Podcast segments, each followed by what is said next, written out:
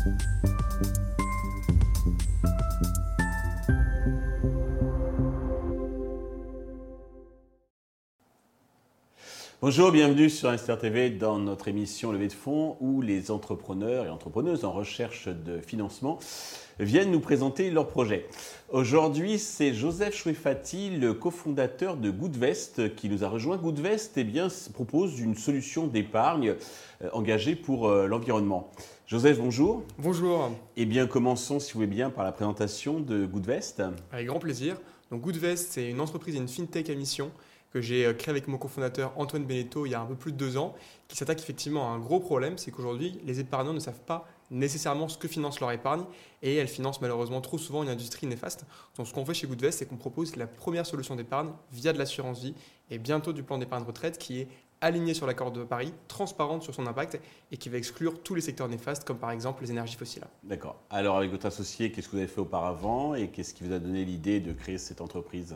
Donc moi j'ai créé Goodvest en plein confinement, en plein Covid, avec une prise de conscience euh, sur l'environnement pendant mon master XHEC entrepreneur. Euh, mon associé auparavant était consultant cybersécurité chez KPMG, donc c'est le CTO, toute la casquette tech euh, de l'équipe.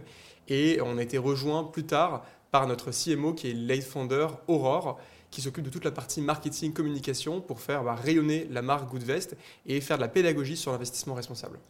Alors, des propositions d'investissement responsable, il y en a pléthore. Euh, quelles sont vos spécificités? Comment vous distinguez des autres acteurs? Alors, malheureusement, aujourd'hui, il y a trop souvent du greenwashing qui subsiste dans l'industrie de l'investissement responsable. Je vais vous prendre un exemple qui va illustrer le tout. On a le principal label en France qui est le label ISR, mhm. donc qui permet de distinguer les fonds dits durables. Malheureusement, aujourd'hui, 80% des fonds labellisés ISR continuent d'investir dans les énergies fossiles.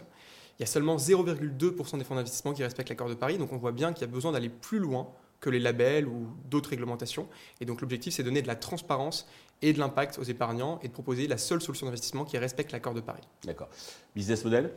Le business model est assez simple. On prend une commission du montant sous gestion qui est de 0,9% par an. Donc c'est une source de revenus qui est récurrente.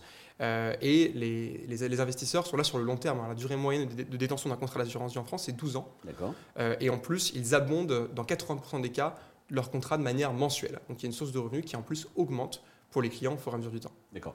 Côté traction, je crois que vous avez prévu cette année de faire un, euh, un 8 millions de 800, 800, 000 DRR. 800 000, 800 000 DRR, exactement. Euh, là, aujourd'hui, il faut savoir qu'on a 3500 euh, clients et on a collecté 30 millions d'euros d'épargne.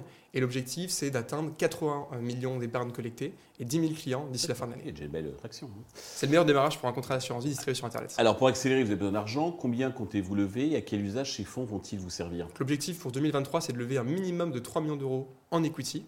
On a pas mal de projets, on, va, on doit lancer de nouveaux produits, le plan d'épargne retraite qui est une très grande opportunité, on en entend beaucoup, beaucoup, beaucoup parler en ce moment, euh, et, beaucoup et également faire de l'acquisition, parce que l'objectif c'est de tripler la taille de, de clients. Mais le 3 millions, servir à quoi concrètement?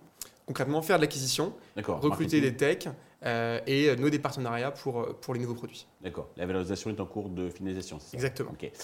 Pour conclure, avez-vous un mot particulier à destination de tous les investisseurs potentiels qui nous regardent? Bah, aujourd'hui, on agit tous hein, euh, dans les gestes du quotidien pour euh, manger bio, euh, changer notre manière de, se déplacer, mais on ne pense pas suffisamment à l'épargne, qui est notre principal poste d'émission.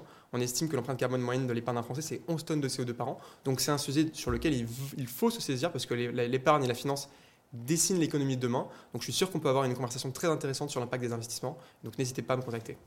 Joseph, merci pour toutes ces précisions. Je souhaite de réussir cette levée de fonds, le succès pour Goodvest.